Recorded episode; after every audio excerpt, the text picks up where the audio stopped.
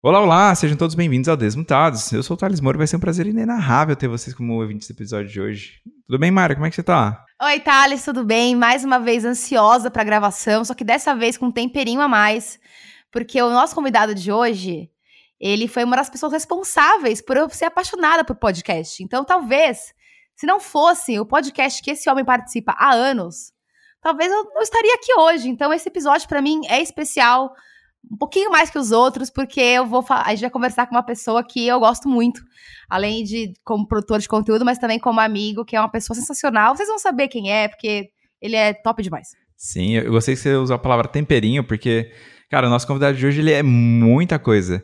É, mas, uma, mas é. uma delas. Multitasking. multitasking total. E uma delas é cozinheiro. Ele já ganhou é, prêmio da, da Ana Maria de melhor hambúrguer do mundo, do mundo, acho que é o nome. É, do Brasil. Do Brasil, do Brasil. E do mundo, né? Que está do mundo. É, ele tá. Ah, eu, eu, arrisco que deve ser um dos melhores do mundo. Com certeza. Ele tá no Nerdcast desde 2006. É, então, realmente, é, na, em questão de podcast, é um cara exemplo, assim, né? Que, que navegou nas águas lá no começo, né, Mari? Quando tudo era mato. Quando ninguém nem pensou em fazer, ele já tava lá. Exatamente. Ele é motoqueiro, porra, também. Então, tem muita coisa. Assim, é muita coisa legal pra gente falar com o nosso convidado de hoje, que é o Tucano, o Cancer Jack, Fernando Russell. É, então, para quem é, conhece ele, sabe que ele curte RPG, que é um negócio que a gente. Eu, eu até tava pensando aqui, Mari, que. É a gente tem que ter mais perguntas de, de RPG e, e desse universo na, na, no nosso quadro, sabia? Tem muito, Se tivesse, ele ia gabaritar hoje. Acho que, é, acho que ele ia gabaritar. Ia ser, ia ser treta. Mas então é isso. Vamos começar nosso, nosso episódio. A gente vai falar com o Fernando Russell, Tucano. Bora?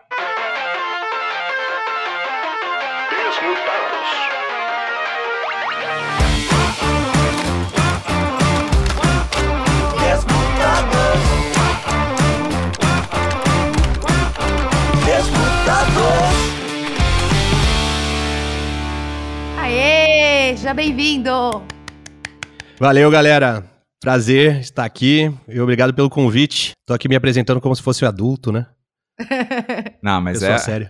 É adulto, é, é, eu até nem falei, mas é professor também, já foi professor universitário, é isso? Ainda sou. Ainda é, cara. Agora online, né? Mas ainda é. sou. Você dá aula de marketing, é isso? De publicidade. Publicidade. É, é, engraçado que, assim, você tem várias iniciativas, eu não sei quantas horas tem o seu dia para você dar conta de tudo. Porque são vários projetos, vários projetos de sucesso, tipo assim, absurdo. É, o que torna ainda mais, é, sei lá, glorioso, mais legal de, de, de, ver, assim, sabe? Tipo, você é professor, você tem a, a sua hamburgueria, que também é incrível, puta merda. Inclusive, cara, saudades, porque agora que eu e a Paty a gente se mudou para São José dos Campos, a gente tá longe de São Paulo, longe de Santos, vai ser dureza. a gente é fiel. É, como é que você concilia tudo isso, assim, tipo, eu acho que todo mundo tem várias facetas, né? A faceta, né, a gente sempre fala aqui da faceta gamer, tem a faceta, às vezes, do publicitário, né, do empresário. É, como é que você concilia hoje na sua vida todos esses amores que você tem pela culinária, pela, pelo universo nerd dos jogos, enfim, do RPG, é, filmes, séries e a questão de ser professor ainda, que eu achei que, que você já né, nem era mais também. Então, eu costumo me, me definir como um pato. Porque o pato, ele voa, o pato nada e o pato anda. Só que já repararam que ele não faz nada direito? Então, mas isso. Pô, ele nunca vai, ele nunca vai correr que nem um, um guepardo, ele nunca vai nadar que nem um tubarão, e ele não vai voar que nem um falcão. Mas ele se vira aí nas, nos três, entendeu? Entendi. Ele, tipo, triatleta. É o... Cara, mas eu, eu, eu, eu, acho que eu discordo um pouco, porque, assim, como eu falei, mano, você tem vários é, empreendimentos, assim, várias coisas de sucesso, assim. Acho que, que dizer que, que você não faz nada bem seria uma mentira. É, tem essa questão do Sim, você foi premiado no, no, na questão do hambúrguer lá, que, que marcou bastante, né? Não sei se foi um momento de inícios é, de, de, relevância nacional. O que, que você, quando que você acha que você estourou, assim, nessa questão de, de, de, vida pública? Ah, foi, foi por causa do Nerdcast, né? Foi, é mais por causa do Nerdcast, né? Isso, é. Foi porque eu comecei a gravar faz muito tempo, como vocês falaram aí na, na apresentação. Comecei a gravar em 2006, uhum. quando só tinha mato, né? Na, na podosfera. E até quando a primeira vez que eu gravei, eu nem sabia direito o que, que era, né? Eles estavam começando a fazer, foi um dos primeiros que, que eles fizeram, que eles produziram, né? O pessoal do Jovem Nerd. Uhum. Aí eles me chamaram e me explicaram o que, que era, eu participei. E aí eu comecei a participar direto, por essa minha característica de ser pato, eles me chamam para qualquer tipo de assunto, sabe? quando é assunto sério, quando é assunto zoeira. É... Eu não sou especialista em nada, mas, mas eu palpito em tudo. Uhum. E aí comecei a aparecer muito no, no podcast e, e o, o Nerdcast ah, começou a ter uma é, relevância muito grande, né? No, nacionalmente, até fora do Brasil. Verdade. E aí, primeiro, assim, em 2007, 2008, é, as pessoas conheciam minha voz, mas não, conhec- não me conheciam, né? Uhum. Pouca gente associava a, a minha fisionomia, assim, a, a voz e tal. Aí, em 2012, eu criei um canal de culinária, porque eu gostava bastante de, de cozinhar. Uhum. E aí as pessoas começaram a, a, a me conhecer coisas, mais, né? assim, né? De, é, e aí fiquei mais conhecido fisicamente, digamos assim, no, em 2012. E aí o canal, assim, é, não, foi, não foi muito difícil de crescer o canal, porque eu já tinha esse background de Nerdcast, as pessoas já me conheciam, né? Sim. E elas queriam ver a sua cara. É, isso. e aí a galera, a galera começou a, a seguir rápido, cresceu rápido o canal e tal. Chegou a- aos 300 mil inscritos, não é um, um puta canal, mas tipo, na época, 2012, só tinha o Brog, Uhum. tinha Agido Receita de Minuto, Ah, era demais. é, eu e o Rolê Gourmet. Uhum.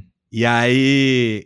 Então a gente era meio que referência, né? Tinha até é, meio que guerra de, de, de fãs do rolê gourmet com, com Cozinha de Jack e tal. Mas. A internet e seus fandoms. né? Ah, É. é. Mas aí. E aí foi. Tipo, é lógico que quando eu ganhei um, um prêmio no programa da Ana Maria Braga, eu atingi, Aí. eu atingi uns, uns públicos que. Que o Nerdcast Né, que eu nem não- pensa em, em Exatamente, né? Exato. a senhorinha. Vovozinha, né? É, tia tal. É, e aí, tipo, foi, foi legal pra caramba isso, porque o pessoal que já, já me conhecia é, falou que foi tipo Copa do Mundo, final de Copa do Mundo, sabe? Sim, sim. Todo mundo acordou cedo pra assistir, era um feriado de 7 de setembro. Todo mundo acordou cedo pra assistir tal, não sei o que. Cada voto que saía era como se fosse um gol do Brasil. E aí, pô, foi bem legal a experiência. E, pro, Foi bem legal esse rolê mesmo. e, pros ner- e pros nerds acordar pra ver Ana Maria é tipo madrugar, né? é isso aí. E, e, e, cara, e assim, por conta desses todos os projetos, né? Como é que. Então, assim, você teve momentos em que você estava mais dedicado a, a uma coisa do que outra, naturalmente, porque é difícil equilibrar todos esses pratos aí. Ou você conseguiu trazer uma coisa, sabe? Trazer um pouco do, do professor para culinária, do, do podcaster para a sala de aula. Como é que rola essas, essa, esse equilíbrio do pato aí? Eu acho que, que toda experiência que a gente tem, para uma coisa ou para outra, Uhum. é, a gente vai acumulando bagagem, sacou? Com a, com, a, a- com a vantagem de não ter que pagar excesso de bagagem no final, né? É, mas é assim, tipo, eu, eu fazer o, o- Eu dar aula, por exemplo, que exige é, uma comunicação diferenciada, ainda com, com público jovem. Eu comecei a dar aula cedo, assim, eu tinha 29 anos. Apesar do, do pai também joga achar que 30 anos é, é, muito, é muito velho. É, Fiquei indignado com isso. Maravilhoso. É, então, assim, ah, trocar essa ideia tal com, com o pessoal mais jovem, isso é legal, porque até te deixa um, um pouco mais jovem, né? Verdade. E, e, e te dá um, um pouco mais de, de skill aí de comunicação. É, e aí eu, eu gravar podcast tanto tempo também me ajuda a dar aula, entendeu? Uhum. Ah, e aí o pra- EAD não foi um desafio pra você. não né? foi, é. É, Apesar de eu, de eu preferir dar aula presencial, foi, foi tranquilo. É um- fazendo um, um podcast. é, Com vídeo, sobre um né? assunto mais sério. É, e, e assim, no, no, no que diz respeito a equilibrar vários pratos, a, a época mais hardcore foi quando eu tava. Eu era diretor de marketing da universidade. Nossa. Então eu trabalhava é, horário comercial, mais ou menos, no, no, na, no departamento de marketing, né? Uhum. É, de noite, quase todos os dias eu dava aula. Eu só não dava aula sexta-feira. E nos finais de semana eu gravava para o canal. E gravar um vlog é, é, é, mais tranquilo. Você faz o roteiro, faz a pesquisa, faz o roteiro, você tá falando lá tal, e de boa. Até a edição é mais fácil. Agora, uhum. gravar programa de culinária é difícil pra caramba, porque, uh, primeiro, que vai, se for no forno, você vai ter duas horas, uma hora de, de preparo aí, que ou você vai adiantando uma parte de outro vídeo, ou você tem que esperar, não tem jeito. Uhum. E aí vai pro, vai pro fogão, tem que levar a iluminação, tem que levar a câmera. É um trampo. É, e, e de pé. E teve uma época que, porra, entre um vídeo e outro eu ficava deitado no chão, descansando as costas, tá ligado? Coisa de velho mesmo. E aí era, era, porra, muito exaustivo, porque era essa rotina a semana inteira, ainda gravava Nerdcast uh, às 10, 11 horas da noite, né, quando voltava da aula. Nossa, puxado. Hoje em dia é mais tranquilo.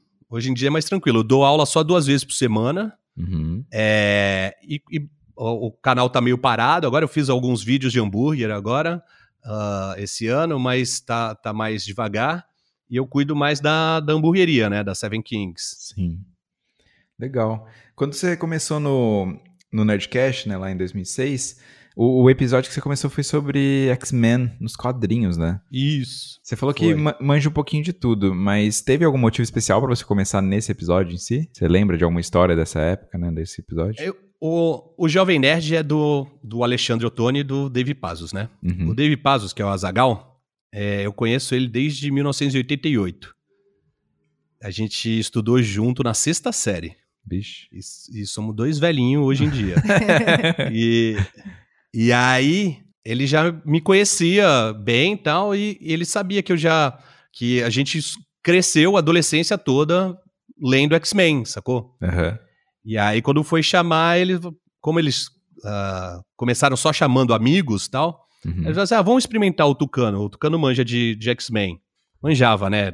Que eu, na época ainda, ainda lembrava da, das coisas, né? Uhum. É, mas. Uh, e aí me chamaram por causa disso. Ah, legal. E, e, e com relação à hamburgueria, é... uma coisa engraçada, né? Porque o, o, nome do, da Seven Kings tem muito a ver com um reino, com, com essa parada, de, não sei se mitológica, mas desse universo também. Como é que você uhum. vê essa relação dos, dos nerds com hamburguerias no geral, com, com hambúrguer no geral? Porque me parece um fit muito que dá casamento muito bom, assim, sabe? Você pensou nisso na hora de criar sua hamburgueria? Como é que você trouxe esse lado nerd para isso, assim? Então, tem, uma, tem um lado pessoal meu, assim, que eu gosto muito de história. Tá. É, é uma das coisas que eu queria ter feito e não, não tive tempo. Talvez ainda faça um dia. É, estudar história. E, e tem um lado que eu sabia que a minha base de fãs curte esse, essa parada, assim, não só de história, mas de, de uh, fantasia, né? De filmes medievais, jogos medievais tal.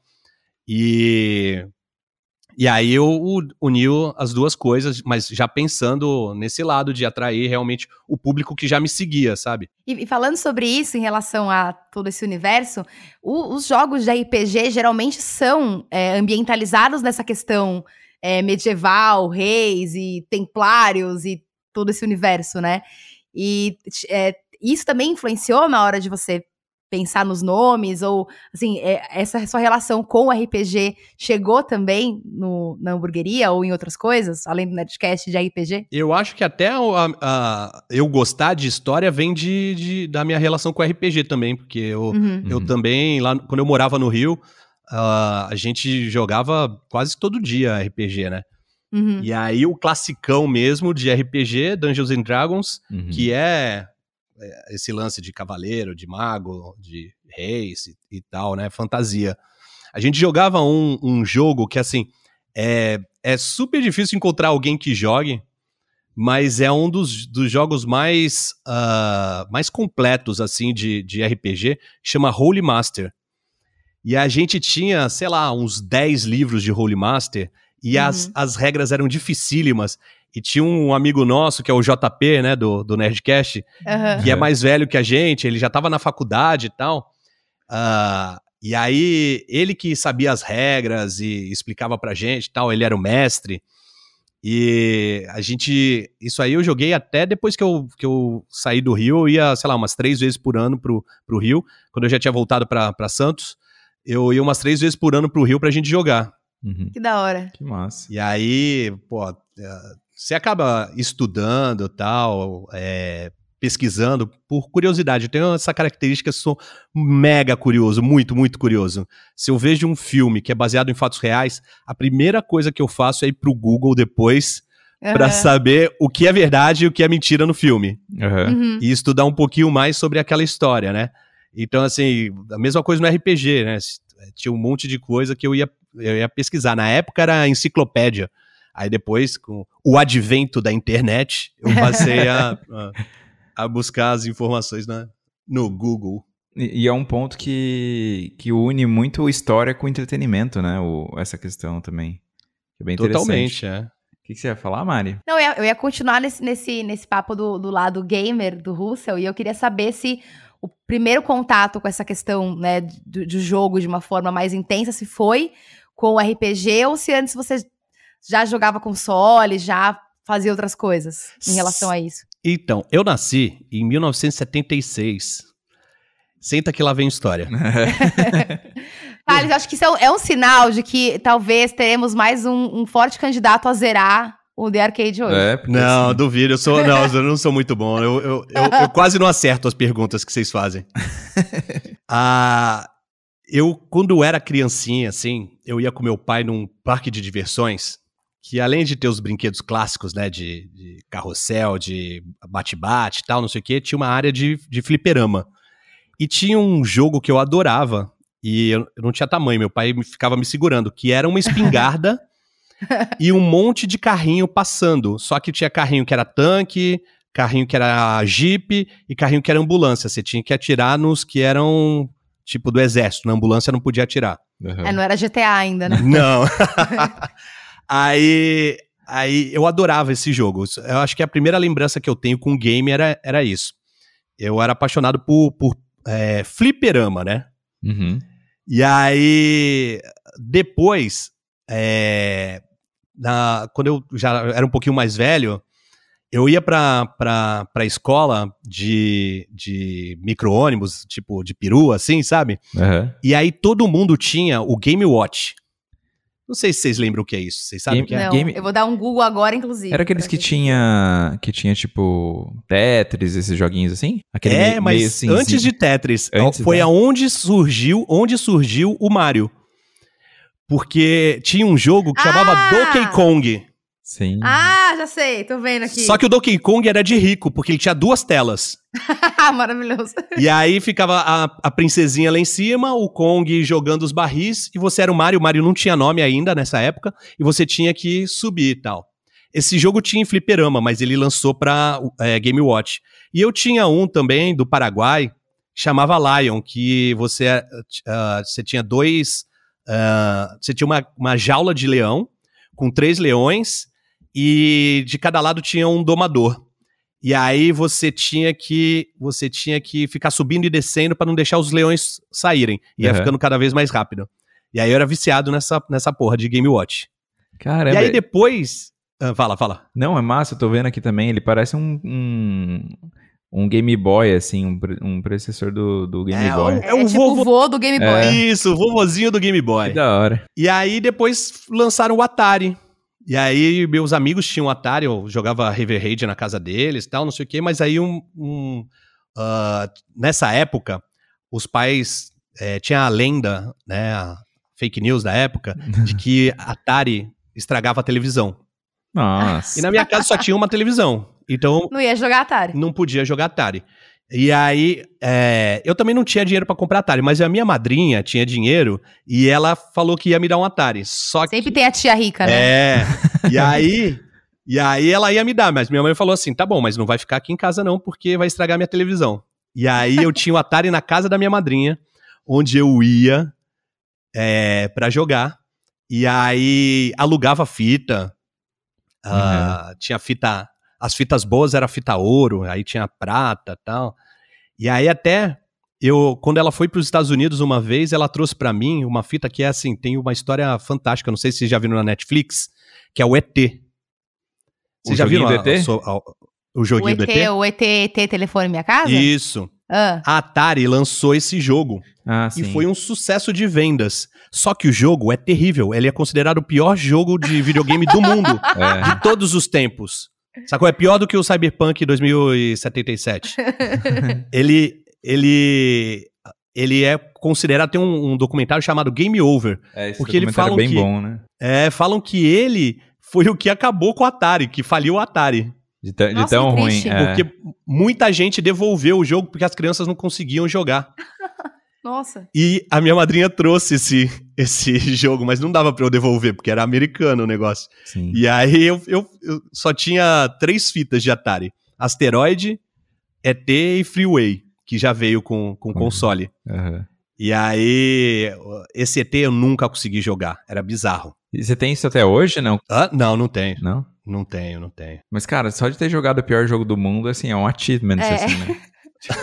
eu joguei ET. Porra. Eu, eu dei um Google aqui e aí o, o criador do, do jogo, ele esteve na BGS de 2019. Olha E só. aí tem uma matéria que tá escrito aqui, eu teria feito diferente, confessa o criador de ET, o pior jogo de todos os tempos. Eu fiquei meio triste agora, porque É, o cara... foi uma sacanagem. foda Pra ele. Foi uma sacanagem com eles, porque, porque ele era um cara de, de jogos de sucesso da Atari, mas só que é, deram. tinham que lançar antes do Um- Natal. Então é um deram seis prazo, meses pra ele é. desenvolver, o- é, desenvolver o, o jogo todo, ser aprovado pelo Spielberg e, e, e tá nas lojas em dezembro, sacou? Então ele fez muito rápido.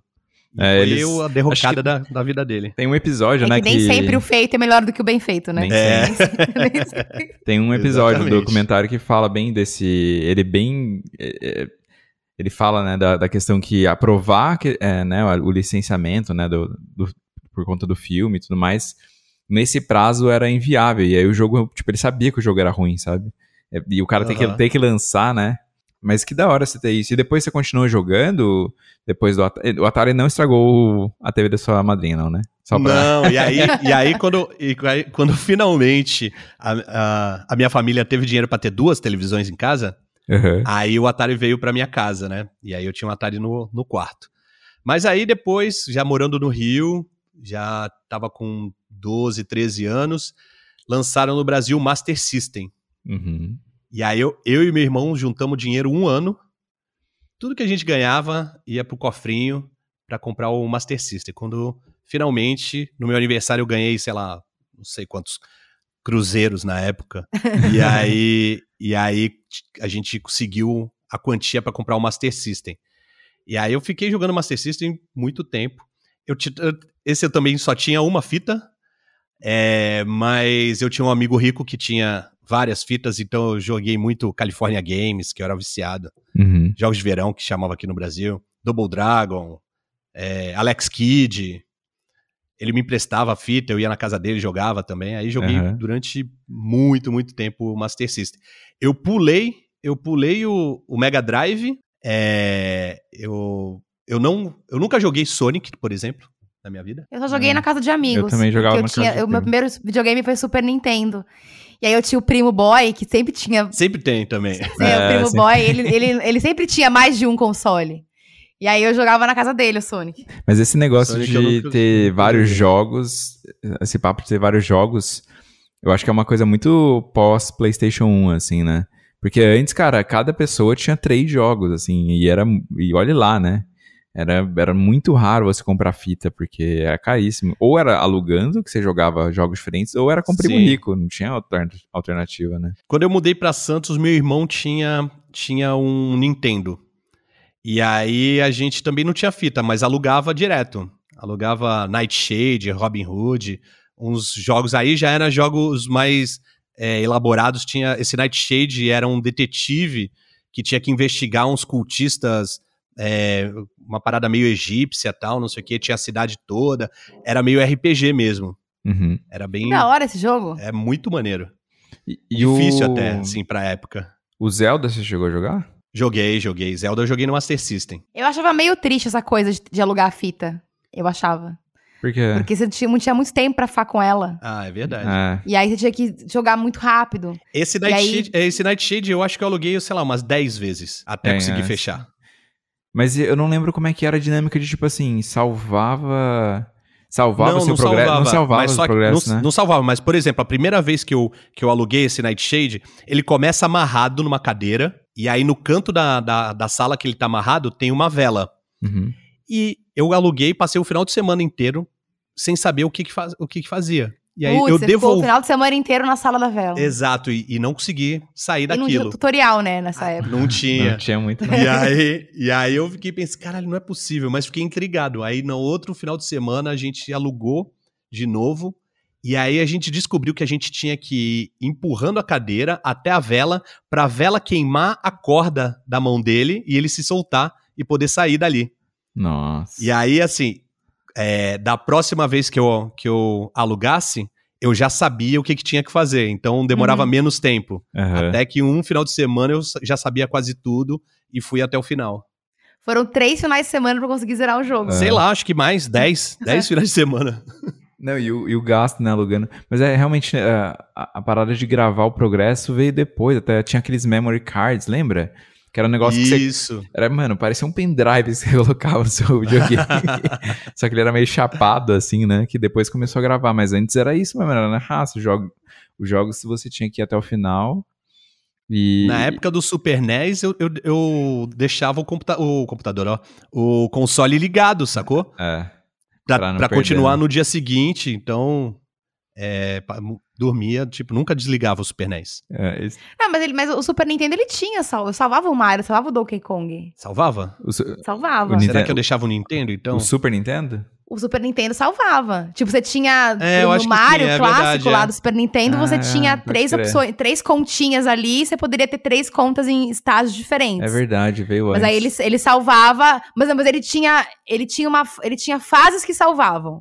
Você tinha que ir até determinada um fase. checkpoint. Checkpoint. Exatamente. É verdade, é verdade. Exatamente. Ah, então Aí eu tô você- confundindo. Eu achei que era, que era o Super Nintendo, é o Nintendo, então, que eu deixava ligado. É, pode, pode ser. Ah, verdade. Na minha época tinha isso, você tinha que fazer um castelo do Mario, ou tinha que fazer um, uma fase ali que passava de um negócio pro outro, aí salvava. Senão, não salvava. Aham. Aí você podia. Depois eu descobri que você podia voltar numa outra fase que salvava pra salvar o, o negócio do futuro. Entendeu?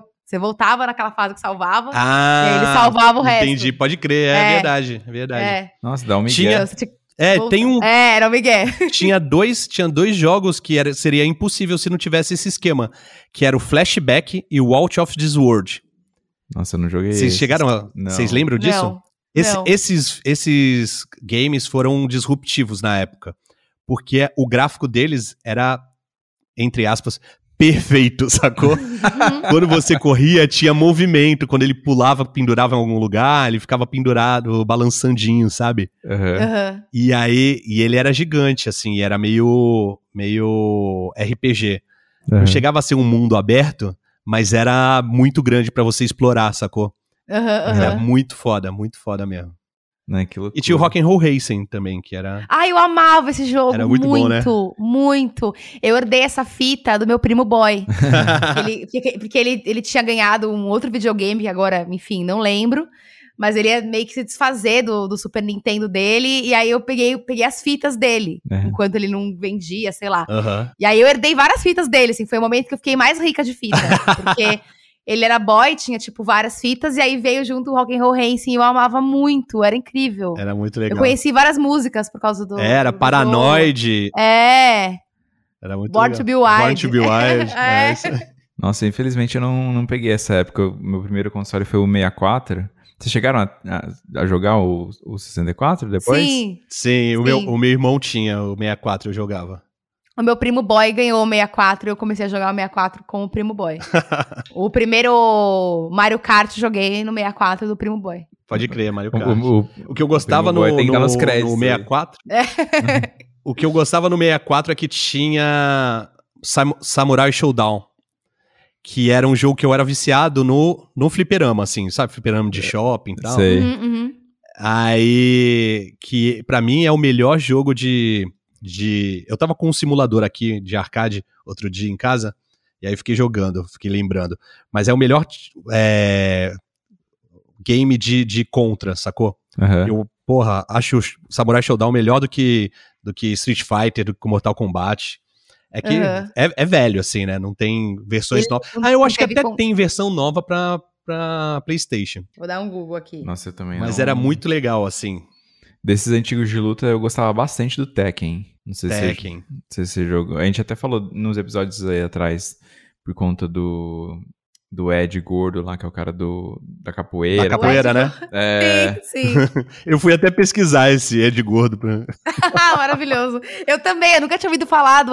Pra mim, o único jogador, o único lutador brasileiro dos games de luta era o Blanca. É, pode crer. Aí eu, eu não sabia do Ed Gordo e quando eu pesquisei ele tava de cropped. É, Fiquei isso aí. muito. É, um cro... É uma coisa meio anos 80 Ele mesmo, é- os homens usavam. Ele é um Cropped. Vega, ele é um Vega latino.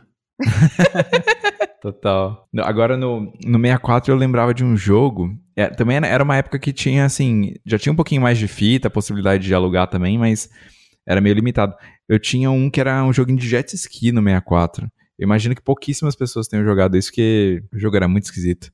Joguinho de jet ski no, no, no Nintendo. Imagina o gráfico, tipo, a parada, como é que era. É, A água, tá ligado? Aquela água, do, do- dois tons de azul, assim, só, sabe? eu, eu joguei um jogo do, no Super Nintendo que era da Barbie. E aí o jogo tinha, tipo, quatro momentos. O primeiro que ela tava de patins, o segundo que ela tava de esqui, Uhum. e aí tinha um momento que ela tava. Eu não lembro se era, uma, se era um barco, se era um negócio, era um negócio na água. aham. E era. E você moveu o barco na. Você tinha basicamente que desviar de coisas que tentavam atingir a Barbie. Sim. E aí, quando, e aí, quando o barco se movimentava, era muito bizarro. Ô, Tucano, e quando você. Acho que quando nessa época que a gente tá falando do, do 64, é, enfim, desses consoles dessa época, você já tava meio que pra se, se formar em colégio, pensar em faculdade ou ainda era meio cedo pra isso? Ah, Nintendo 64. Eu, eu tive um hiato de estudo, na verdade. Ah, É, eu, eu- quando eu, eu morava no Rio, eu, eu resolvi fazer o, o primeiro ano do ensino médio três vezes pra reforçar, sabe? Ah, não. Não se eu tivesse ter reprovado. certeza, né? É. É só pra ter certeza que aprendi a matéria. e aí, Quem nunca? a primeira, a eu, eu repeti a primeira vez, aí mudei de colégio, repeti a segunda. Aí, quando fui fazer a terceira, eu fui pra um, pra um colégio que era Supletivo. Supletivo, exatamente. É, e aí eu fiz três anos, mas para se formar nesse supletivo eram, na verdade, três anos não, né?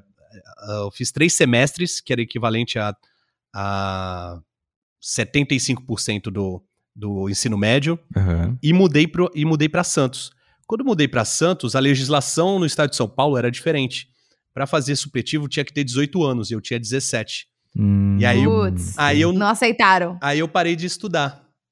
Fiquei um tempo aí sem estudar, até que eu fiz um esquema daqueles que você só faz a prova, sacou? Sei. Aham. E aí eu passei seis meses assim fazendo prova de, de, de, de ensino médio. E aí me formei e entrei na faculdade com, com 20 anos. Então, essa parada de Nintendo 64, de, de Super NES foi antes. Foi antes de eu, de eu me formar. Eu nem, nem dava pra pensar muito em videogame nessa época, pelo jeito que. Pra correr atrás do preju, né? É, não, mas foi na época que eu não tava fazendo porra nenhuma, só jogava videogame mesmo e ia pra praia surfar. Ah, porque eu estava em. Você sempre surfou? Ah, Ou foi eu- nessa época que você eu, começou? quando eu morava em Santos, eu, eu, eu surfo, assim, eu tenho, eu tenho foto de, sei lá, eu com seis anos de idade, com prancha de isopor, assim, é, surfando. E aí, quando eu tinha oito anos, eu ganhei uma prancha de fibra. Aí, pô, eu surfava sempre que tinha onda, é, tinha uns amigos surfistas e tal. E aí, quando eu mudei pro Rio, falei, pô, agora eu vou me dar bem, cara, vou pro Rio. Kelly Slater. É, velho, agora eu vou ser o surfistão mesmo, porque aqui em Santos tem pouca onda, né? Tinha que esperar ter, sei lá, um maremoto pra, pra ter onda. e aí, o Rio de Janeiro, eu vou surfar todo dia. Aí, o primeiro dia que eu fui pra, pra, pra praia, minha mãe me levou na, em São Conrado, porque era a praia que tava na moda, na época, Aham. ah, no cantão assim de São Conrado, era a Praia do Pepino, tinha em novela e tal. E aí ela me levou, ela ficou no carro, no, no calçadão, olhando, enquanto eu, com meus 12 anos, desci e fui surfar. Só que eu- as ondas aqui em Santos, elas não, elas não quebram, elas espumam. Aham. Elas não formam um tubo, sacou? Aham. Sim. E aí eu fui pro Rio achando que, porra, eu surfo desde os oito anos, rapaz, sou, sou fodão. E aí eu fui entrar no mar e a primeira onda que eu fui passar me jogou contra o banco de areia e a prancha bateu na minha cara. Nossa. Putz. Quebrei o nariz, cortei o supercílio e aí saí da, saí da água assim, né? Aí a minha mãe, de longe, não sabia o que que tinha acontecido, começou a rir, falou: Caraca, já desistiu. Puta surfista, hein? Começou a rir, né? E aí foi chegando perto, ela viu o melado escorrendo, maluco. E aí ela começou a ficar desesperada. Tava saindo sangue do meu nariz e da- do meu supercílio. Que sangue Aí- pra caramba, né? Sangra pra É, caralho. não- Quebrei o não- nariz já. Não para. E aí. Mas aí. é, eu, eu fiquei um tempão sem surfar. Porque eu fiquei traumatizado, sacou? Nossa, imagina, mano. Aí-. Joguinhos são mais seguros. São É. mais seguros. Mas aí quando eu voltei para quando eu voltei para Santos, eu tinha uns amigos que surfavam, eu falei assim: "Ah, eu vou voltar a surfar. Aham. Vamos ver". Aí E você mais aí- surfava do que jogava nessa época que estava esperando os 18 Sim, anos? Sim, É. sim. Mas aí você jogava o que nessa época? Você lembra já que era, era Eu acho console, que hein? devia ser o, é, o Nintendo e o Super NES, ah, talvez os, o Nintendo 64 também. Uhum. Foi, foi, foi uma época assim de, de vários. Eu não sei, eu acho que o Nintendo 64 não era do meu irmão, era de um amigo meu. Ah, é? Eu acho que foi só Nintendo durante uns seis meses, assim, e aí logo compramos. Ele ganhou de. Ele ganhou de aniversário o, Nintendo, o Super NES, o Super Nintendo. Aham, pode crer. E aí, quando você foi, beleza, aí você foi decidir pra ir pra faculdade. Essa parada de, de história pesava pra você na época? Já era uma, já era uma coisa? Culinária? Você chegou. O que que, que que pautou você na época, assim, pra decidir? Os games também não influenciaram de alguma forma?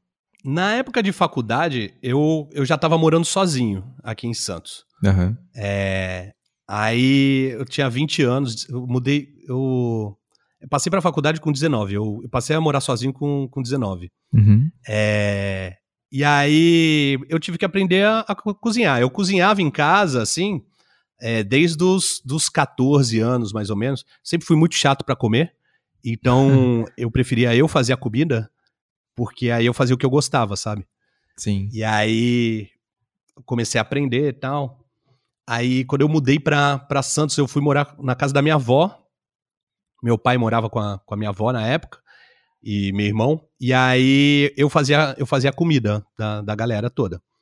E aí quando eu fui morar sozinho, aí eu tive que desenvolver mais essa skill, né? É. E com o tempo eu percebi que ah, cozinhar era uma arma secreta da sedução. Ah. Olha só. e aí eu comecei a desenvolver receitas. É, comecei a desenvolver receitas mais elaboradas, tal, não sei o quê, pra... Inclusive a basinha foi é, Conquistada assim. conquistada com, com, com comida também. Pela barriga, é. É. A isca. Mas aí nessa época você, trampa, você trampava pra, pra morar sozinho? Você já, já foi se enfiando em marketing, em, em- em comunicação? Não, imagina. Eu no começo eu eu dava aula de eu dava aula de guitarra. Não, É, realmente o pato tinha- completo, cara. Sabe, sabe nadar, sabe. Eu, eu esperava tudo, menos. Eu, eu achei que ele ia falar uma aula de surf, sei lá, qualquer coisa do tipo, aula de culinária.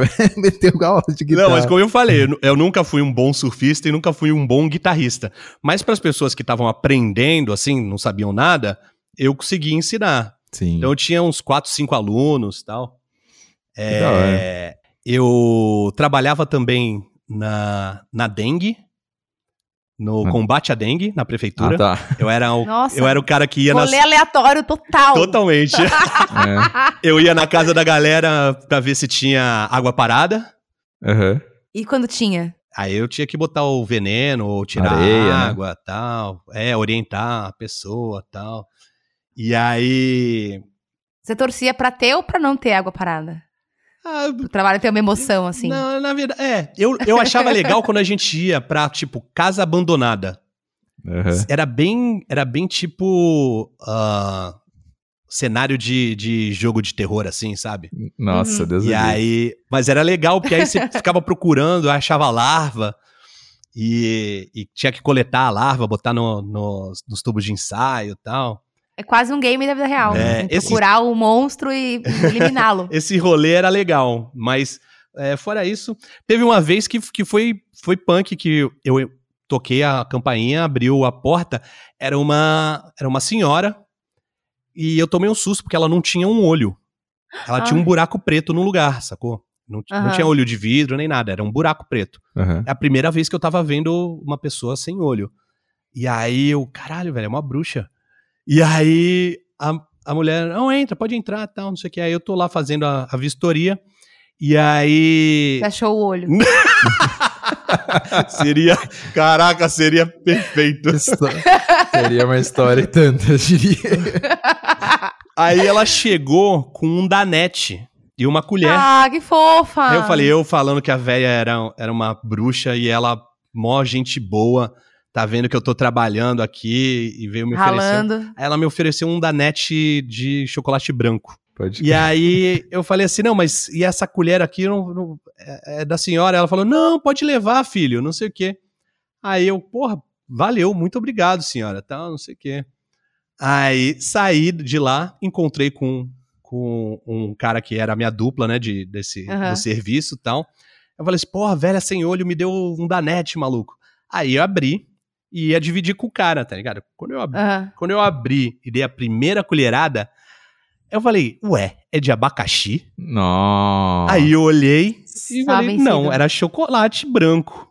Aí eu falei, nossa, mas tá muito azedo isso. Aí eu fui ver, tava vencido há muito tempo. Nossa, Tadinha. que, que treta. Aí eu falei, maldita, era Ela uma, era uma bruxa. tempo, não, era uma coitada. bruxa mesmo. Ela queria me matar. Era uma poção. Será que foi de propósito, mano? Será que não foi, Não, sei não, lá. acho que Não, eu acho que ela perdeu a noção do tempo, tadinha. É. Sei lá, ela guardou pro neto dela e o neto não ia visitar. Ai, que horrível. Nossa, que triste, mano. É, E- então, é triste. E, e, bom, aí beleza, vamos lá. Depois você foi pra, pra faculdade, então não teve nenhuma relação com, com história, você acabou, né?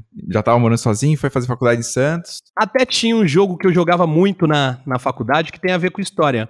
Ah, é? que eu tive que eu tive que perguntar no eu tive que perguntar no Twitter hoje Aham. pra saber o nome porque eu procurei procurei procurei e não sabia o nome é, daquelas revistas CD-ROM Aham. vinham uns joguinhos às vezes e aí tinha um que chamava Lords, Lords of the Helm Que, que é o precursor de Age of Empires Sim. ele é muito, muito rudimentar, assim. É bem, bem ah, simples, assim.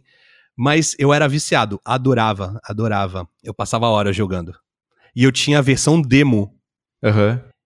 E aí, tipo, tinha coisas que não dava pra fazer. Mas aí. É, esses, esses jogos que vinham, que comprava na banca, sempre era uma versão meio cortada, né, É, do original. É. Mas era o Com que tinha... limitações. Na verdade, a revista que vinha com o joguinho, né? Essa é a verdade, porque...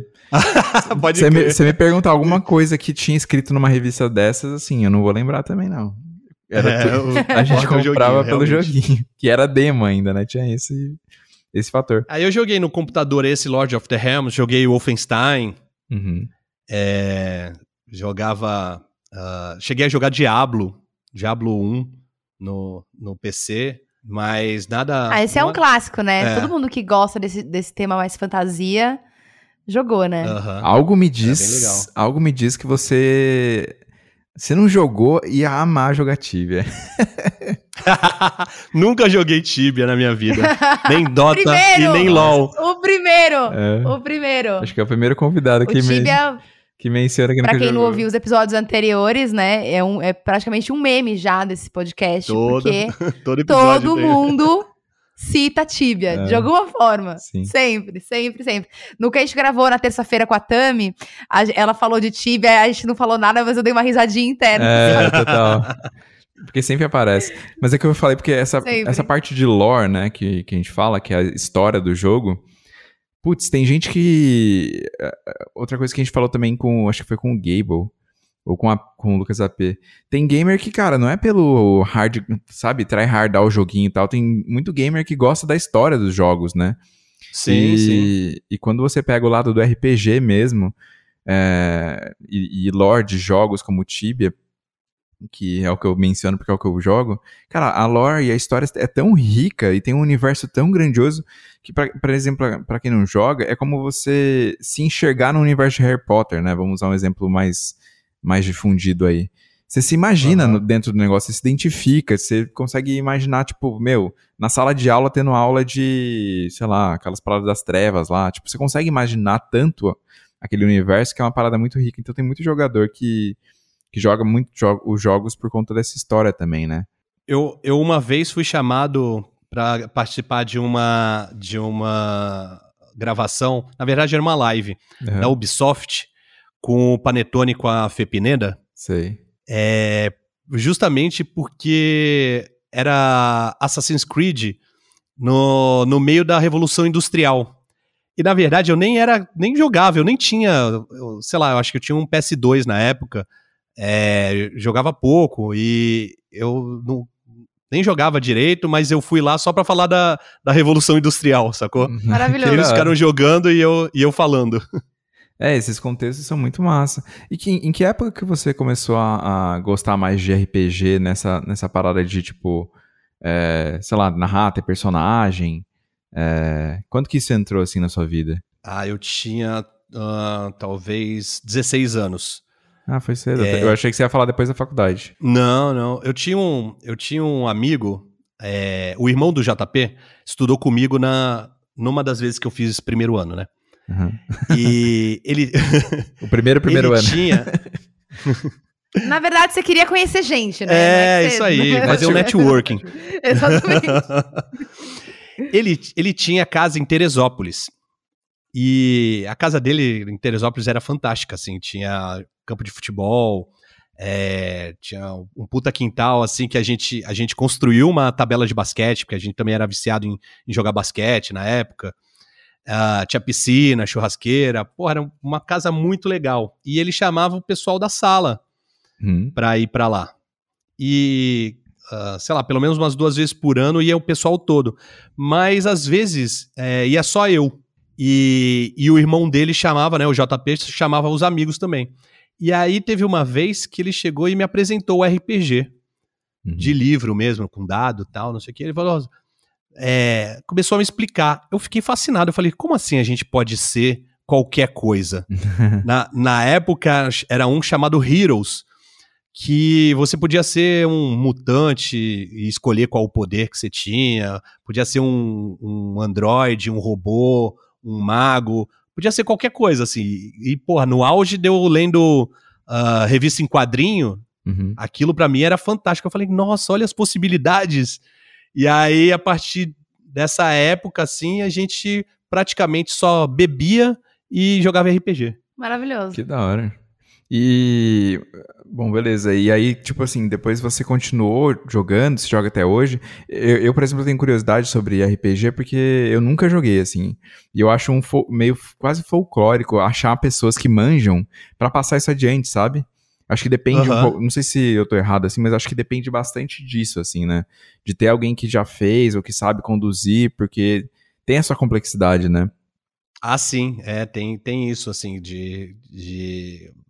As pessoas, geralmente, elas começam jogando em algum grupo, e aí elas Isso. pegam um pouco de know-how, e aí faz seu próprio grupo, Espalha, né? passa semestre, é. A palavra do RPG. Mas eu jogo, hoje em dia eu jogo profissionalmente só.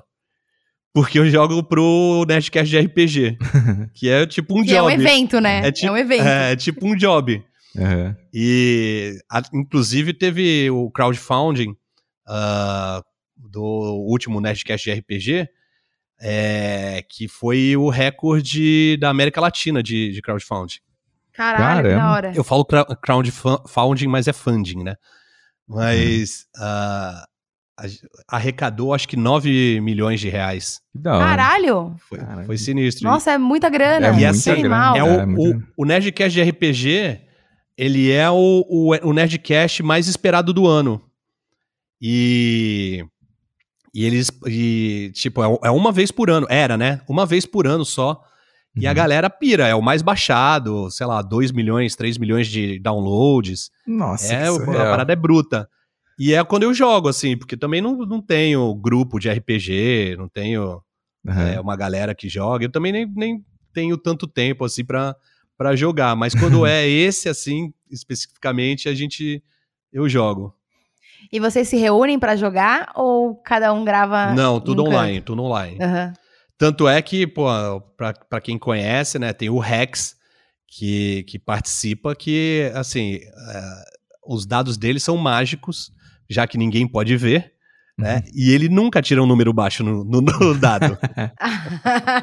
Respeito, né? E, e hoje em dia você joga alguma coisa ainda? Dá pra conciliar com, com tudo isso? É, sei lá, nas horas vagas você, puta, joga um, sei lá, um play, um computador? Ou diminuiu Então. bastante, assim, por conta do trabalho, dos Não, vários ó, trabalhos? Vou te falar, vou te falar que, que tenho jogado bastante, mas é, em- eu, eu comprei o eu comprei o PlayStation 2 assim, já ele já era velho, acho Uhum. que se já tinha lançado o PlayStation 3. E eu jogava de vez em quando, mas não Uhum. jogava muito também porque não tinha tempo. E aí, é, a coisa que eu mais gosto de fazer na vida é viajar. Uhum. E aí eu fui fazer uma viagem que eu queria fazer desde criança, que era ir pra Califórnia. Sim. E aí eu fui, fui no verão pra curtir o, fui surfar na, na Califórnia, no Pacífico. E aí eu falei assim, eu vou comprar tudo que eu queria comprar quando eu era criança e não tinha dinheiro. Aí comprei um skate, Maravilhoso. comprei um skate Power Peralta, É. que era meu sonho de consumo quando era, quando era criancinha, uns 13 anos, 12 anos. É, comprei. E comprei um PlayStation. É, um, um PS4. E aí, desde então, eu tenho, tenho jogado bastante, assim, porque é uma parada que me desestressa pra caralho. Aham. É, tipo, tu fica vendo, tu ficar vendo TV ou, e vendo notícia na internet o dia inteiro, principalmente agora na pandemia, você fica maluco. Enlouquece. É, não tem nada de É. positivo, né? Sendo compartilhado. Se assim. você tá bem da cabeça ultimamente, é porque você não sabe o que, que tá acontecendo, né? Uhum. Exatamente. É. Então, Inclusive. é. então tipo, tem, tem hora assim que eu me largo assim, fico lá umas, umas três, quatro horinhas jogando pra espairecer, pra não enlouquecer. Total. Então, é, eu tenho, tenho jogado bastante. E que- o que, que você tem jogado mais? Ah, eu, recentemente. eu fechei agora recentemente. Eu, eu, eu vou dosando assim, sabe? Porque Uhum. eu não gosto de fechar rápido o, o jogo, senão tem que comprar outro depois, né? E é caro essas porra, né? Hoje em dia, 300 pau um, um jogo não dá pra, pra ficar comprando muito. É. Aí eu, eu zerei, eu fechei o Cyberpunk, Aham. Cara, corajoso. mas. Sabe que os bugs nem me, me, me irritam tanto. Eu fiquei meio Você jogou o ET, o pior jogo do mundo. É, então, tá aí. Mas eu, eu fiquei frustrado com a história mesmo. Achei um final bem, mais ou menos, bem tosco. Putz. Mas, mas durante algum tempo eu me diverti bastante, porque é, é gigante o mapa e tal. Aham. Mas ah, antes disso, eu acho que eu joguei o Ghost of eh, Tsushima, Uhum. que é muito bom. Ah, Horizon Zero Dawn. Sei. O que eu mais gostei ah, dos últimos que eu joguei foi o Red Dead Redemption Sei. 2. Ai, o meu digníssimo noivo tá jogando e só fala disso agora. Nossa, é bom demais, cara. É, é, é lindo o jogo e, e a, a história é emocionante. É muito, é muito foda. Final do caralho. Esse é um jogo que tá na minha listinha, mas eu, eu demoro com esses jogos de mundo aberto, história, assim. Mas que da hora, cara. E, bom, eu acho que dá pra gente testar os seus conhecimentos, porque, assim, essa história do, do, do grande pato, que é o Fernando Russell, assim, teve de tudo, cara. Teve é, é RPG, sabe surfar, joga basquete. teve mais coisas que eu imaginava até. Ele teve uma banda. Teve uma banda, deu aula de guitarra. Ele, eu- O que mais? É muita coisa, muita coisa. é muita coisa. É muito É multitasking. muito multitasking, total. É muito multitasking. Então vamos lá, vamos pro The Arcade com o Fernando, bora.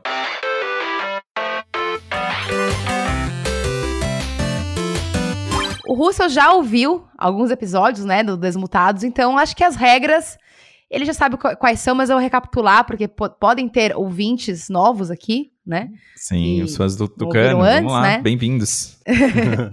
Então, assim, é, cada jogador tem duas vidas, igual no videogame. Então, se você morre uma vez, ainda tem chance de tentar marcar mais pontos. A gente tem três categorias de perguntas: as fáceis, as difíceis e as moderadas. É, a gente não vai falar onde estão essas caixinhas, as de fáceis, difíceis, moderadas. O Russo vai ter que escolher Uhum. uma das caixinhas, é, A, B ou C. E aí, dentro dessas caixinhas, temos até 10 perguntas, né? As perguntas fáceis valem 10 pontos, as moderadas 20 pontos e as difíceis 30 pontos. É, cada pergunta tem quatro alternativas, então se você não souber, você pode ser bom de chute e também marcar ponto, né? E é isso. Alguma dúvida? Pela minha, pela minha experiência, eu não tenho dúvida não, mas pela minha experiência tentando acertar as perguntas dos episódios que eu ouvi, eu acho que eu vou ter uma pontuação bem baixa. Hum, vamos ver, vamos ver. Vamos lá então? Vamos.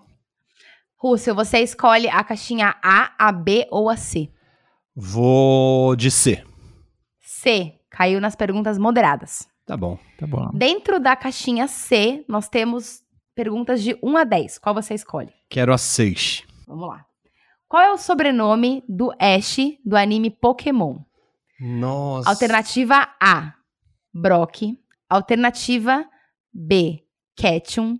Alternativa C, Sapporo. Alternativa D, Kyoto. Jogou Pokémon? Eu joguei, cara. Eu ia com a, com a Bárbara dar um rolê e, e caçar Pokémon por aí, pela cidade toda. Mas ahn, o Ash, qual que é a, a alternativa B? Ketchum. Eu vou chutar isso de ser um trocadilho dele ter que pegar os, os Pokémons. Alternativa correta. Oh. Foi bom chute. Olha aí! Foi muito bom. Já marcou 20 pontos, É. ó, não zerou. Já, já, já Ufa. largou com 20 pontos. Você quer continuar na caixinha das moderadas ou quer mudar de caixinha? Vamos arriscar. É, Ó. Caixinha A. Caixinha A, arriscou mesmo, caiu nas difíceis. Puta merda! Mas vale mais ponto. Vale... Temos. é, vale mais ponto, vai que? Aí, você tem, tem, tem duas vidas ainda. Tá tudo certo. Nas perguntas difíceis, nós temos de 1 a 10. Qual que você escolhe? Vamos a 6 também. 6 também. Vamos em time que tá ganhando, né? Qual desses jogos foi eleito o melhor jogo multiplayer de 2020 pela Golden Joystick Award? Alternativa A, Valorant. Alternativa B, Among Us. Alternativa C, Fall Guys. Alternativa D, Free Fire. Caraca. Esse é difícil, porque todos eles fizeram bastante sucesso em 2020, né? Todos Uhum. eles fizeram bastante sucesso, Não joguei nenhum deles, mas inclusive. é, deixa eu ver. Eu vou chutar Free Fire. Alternativa errada. Chutou na trave, era alternativa C, Fall Guys. Caraca, Fall Guys é o do, do impostor? Não, esse é Não, o esse é o Among Among Us. Us. Ah, é. Among Us, é, pode crer. Fall Guys é aqueles bonequinhos coloridinhos correndo na. Tipo a Olimpíada do Faustão, tá ligado? É. Eu, eu, eu, há um tempos atrás, eu, eu pedi uma dica de, de jogo divertido, porque é pandemia, né? Eu não queria fazer nada que me fizesse sofrer. É. E aí todo mundo indicou o Fall Guys, falando que parecia a Olimpíadas do Olha, mas indi- indicaram errado, porque o joguinho é full tiltante, cara. Você fica muito pistola. É o quê? Você fica tiltadaço jogando. Ah, entendi, entendi. Porque, meu, você fica caindo nos buracos, aí, tipo, os bonequinhos do- da, da galera te trava, sabe? Aí você não consegue aham. passar. Putz, é, é complicado o joguinho também. É tipo o Magal jogando FIFA. É tipo Magal jogando FIFA. Fica pistola. Maravilhoso. Russell, você já sabe que a caixinha A são as difíceis, que a B são das fáceis e que a C são as moderadas. Você quer mudar de caixinha ou quer seguir nas difíceis? Vamos na B. Qual é a sua Vamos na? B. Vamos na B de fácil. Então vamos lá. Quanto vale a B? 10 pontos. Tá. É que só tem uma vida, né? Uhum. É, mas às vezes você acerta várias É. de 10 pontos, É, né? então. E igual o. O Bruno, né? O Bruno que zerou, É. ele zerou as fáceis. Ele fez 300 pontos primeiro só. Caraca, o cara fez as fáceis. 300 pontos? Tipo isso. Nossa. Ele zerou as fáceis, ele foi pras moderadas N- e é. acertou Que várias. ninja. É, não, ele foi muito. A gente achava que ele não ia errar nunca. E, e ele tava, Você tava e ele tava com uma vida só, né? Ele errou logo no começo, assim, ficou tipo uma vida É, o, resto, o restante inteiro do jogo. É, então, dá, dá pra virar o jogo aí. É. Vamos lá. É, de 1 a 10, qual você escolhe? Vamos de quatro. 4. Qual é o nome dado à finalização especial de um personagem em Mortal Kombat? Alternativa A, KO. Alternativa B, Mortífero. Alternativa C, Fatality. Ou a- alternativa D, Mortality. Fatality. Aê! Aê! Mais 10 pontos. Boa. Para a próxima pergunta, você quer seguir nas fáceis? Vamos na fácil, quer- vamos na fácil. Vamos. Então, de 1 a 10, sem ser a 4, que já foi. É dois. Qual- que animal é líder do esquadrão de Star Fox, no jogo da Nintendo? Alternativa A, jacaré. Alternativa B, falcon. Alternativa C, sapo. E alternativa D, raposa. A raposa. Está no nome. É. Acertou, mais 10 pontos. Boa. Era muito legal É. esse jogo. Era muito bom, né? Esse eu não joguei. Muito bom. Eu joguei mais no 64, mas acho que ele já tinha antes, já uma versão anterior. E eu, eu achava muito louco, porque esse jogo tinha. Não sei se você lembra disso.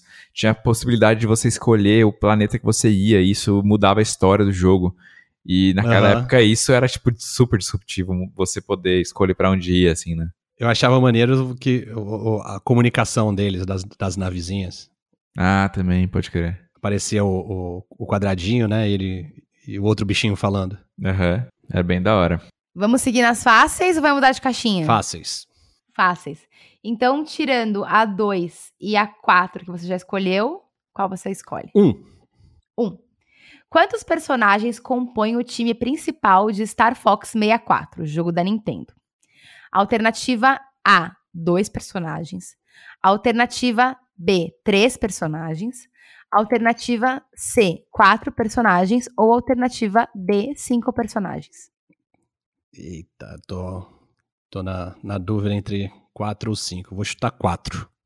Chutou certo! Boa. Quatro personagens. Mas, né, viu só como as fáceis co- que você pode se garantir? Fazendo, já fez 30 pontos só de fácil. É. Então já foi a pergunta 1, a pergunta 2 e a pergunta 4.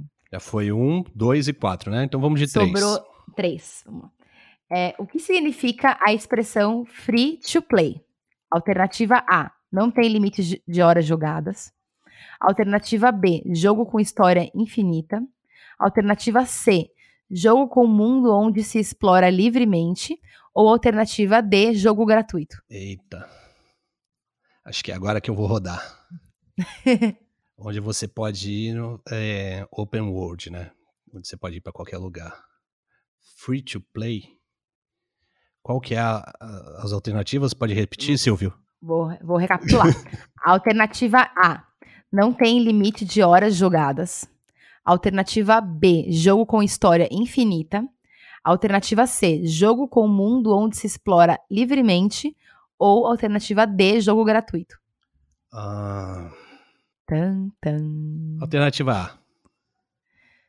Foi aí que você rodou. É, imagina. Free to play é jogo gratuito. ah, tudo bem. É aqueles jogos que você não paga pra jogar, mas aí você gasta rios de dinheiro em skills. É o famoso arminhas. freemium. É, ba- exatamente. Dos, eu só sei por causa do South Park. Ah, eles mencionam isso? Tem um episódio que a, o Canadá faz um, um jogo freemium com o- os dois personagens lá que são da TV canadense e tal, e os, os moleques ficam viciados. Ah, não sabia. E aí eles jogam, gastam dinheiro comprando coisas. Exatamente. É, essa é a maior pegadinha, né? Tipo, É a maior É, pegadinha, porque a, a gente até falou num episódio anterior que tem marcas de luxo investindo em itens é. pra esses joguinhos, né? Então, Sim, porque, inclusive porque as crianças hoje em dia pegam, né, as crianças novinhas, pegam o cartão de crédito e botam lá o, número do cartão tranquilamente, né? é, exatamente. Bebê já sabe mexer no, no jogo, é no total. iPad, né? Bebê compra é, skin, Skin. da Prada É, no do pai. é, pode crer. Quando Tem várias a- histórias aí de, de Tem. alguns mil reais aí gastos. é. sem saber. É, quando você vê a Exatamente. fatura, tem lá skin no Free Fire. Aí você fala, Porque Exatamente. o perigo mora em, mora em casa, rapaziada. Totalmente. Ai, ai, muito bom. O Russo, é o seguinte, cara, muito obrigado por ter participado. Daria tranquilamente mais um episódio com tanta história massa sua. E, e essas. Com certeza. É, sua relação, enfim, com jogos, com, com esse universo é muito legal. É, quer deixar suas redes sociais pra galera que te seguir, caso alguém não, não conheça, não siga? No Twitter é CancerJack, no Instagram também, CancerJack. É, e tem um Instagram também que é Cozinha de Jack, que é, eu só posto as, as cumilanças. E o canal no YouTube você pode botar ou Cozinha de Jack no search ou, ou na minha humilde opinião, que vai aparecer do, de qualquer jeito. Boa. E coma um hambúrguer. Como hambúrguer. Como hambúrguer. Seven Kings. Nossa, X-Bacon da Seven Kings, maravilhoso. Ah, qualquer- Nossa, aquela batatinha Qualquer lanche. Só tá em São Paulo e, e. Santos mesmo? Só é enquanto, ótimo, né? Só é ótimo, né? Já Ai, vai come hambúrguer, gente, que delícia. Só está Nossa, em, em São Paulo. Tranquilamente. É, eu vou ter que eu vou ter que visitar a Mari em São Paulo e, a gente pedir no delivery quando Pedir um delivery de Seven quando Kings. puder, é, quando puder estar junto de novo, porque a gente pedia ali, a gente morava perto ali na na Perdizes e tal, né? Mas agora que a gente muda para São José dos Campos, a não ser que você planeje, entendeu? Dar aquela expandida aqui, você já sabe que tem, já sabe que tem cliente.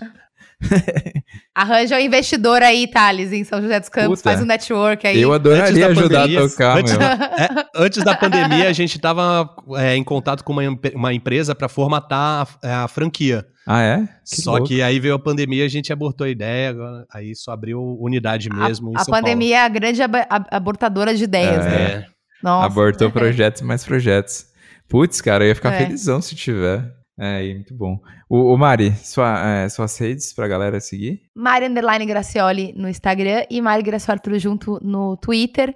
E também no TikTok, onde ainda não estou dançando, mas só postando vídeos de treino. mas quem sabe, né, como eu começar a fazer dancinhas. É, dançando, né? Dançando, entra no TikTok, você começa a fazer dancinhas. dançando no treino, sei lá. Faz exercícios Dançando no treino, enquanto dança, é, tá ótimo. É, é o Cross Zumba. com Zumba. Crosszumba, pô, ia ser massa lançar essa, hein? Crosszumba, tá aí. Já, já, Zumba. já, já patentei o nome, tá ligado? Exatamente, exatamente. Assim, original, ninguém nem vai perceber que veio dessas duas coisas, mas enfim. Exatamente. Tem que desenvolver aí a metodologia da Cross Zumba. É. Bom, pra me seguir é Up to Thales no Twitter, no Instagram e Thales Moura no LinkedIn pra quem quiser. Se ouviu até aqui, muito obrigado e até o próximo episódio, galera. Tchau, gente! Falou!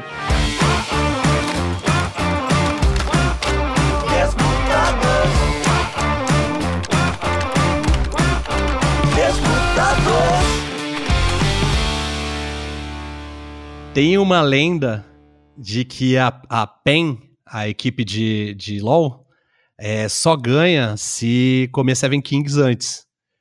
Olha Porque o meu sócio, o Prieto, é envolvido aí com, com os pro players e ele manda é, sempre pro BRTT, pro pessoal Maravilhoso. da equipe antes. Só que teve um Uhum. ano, o, o ano passado, final do ano passado, parece que teve uma final, uma semifinal, não sei o que, que foi, que eles não comeram Seven Kings e perderam. Você E vê? aí- E aí virou, virou uma lenda, só eles só ganham se comer Seven Kings. Ma- é, não é mais a Caramba. cueca da sorte, é o hambúrguer da sorte. É, É, é tem que o comer um hamburgão ó. da Seven Kings antes. Eles ganharam esse, esse recentemente Era semana agora, passada, né? domingo passado, é. Eles comeram Seven passado. Kings? Comeram. tem- Ah, tá aí, Ah, tá aí. rolou Se você pedido, quer vencer na lá. vida, você come o Seven Kings, entendeu? É. Eu vou comer um Seven Kings amanhã pra poder vencer na vida. Então chegou o pedido aí do, da PEN. que da hora essa história. Muito Maravilhoso. massa. Ó, quem chegou até aqui, então peça essa. Essa aí é só pra quem ficou até o final. Easter eggs. É. É a cena do final do filme da Marvel, quando você espera pra ter um negócio ali. Pós-créditos. Muito bom. É, exatamente. Cenas E, e sempre, e sempre deixa o gancho pro próximo episódio, inclusive, né? É. Tem o pro próprio próximo filme. pro- Exatamente. Então a gente, a gente já começa a pensar na, na, na parte 2 do, do Russell vindo no Desmutados. Exatamente, exatamente. Contando histórias de hambúrgueres da sorte com games. E, e é, e esportes. Vamos É. que vamos. Valeu. Valeu.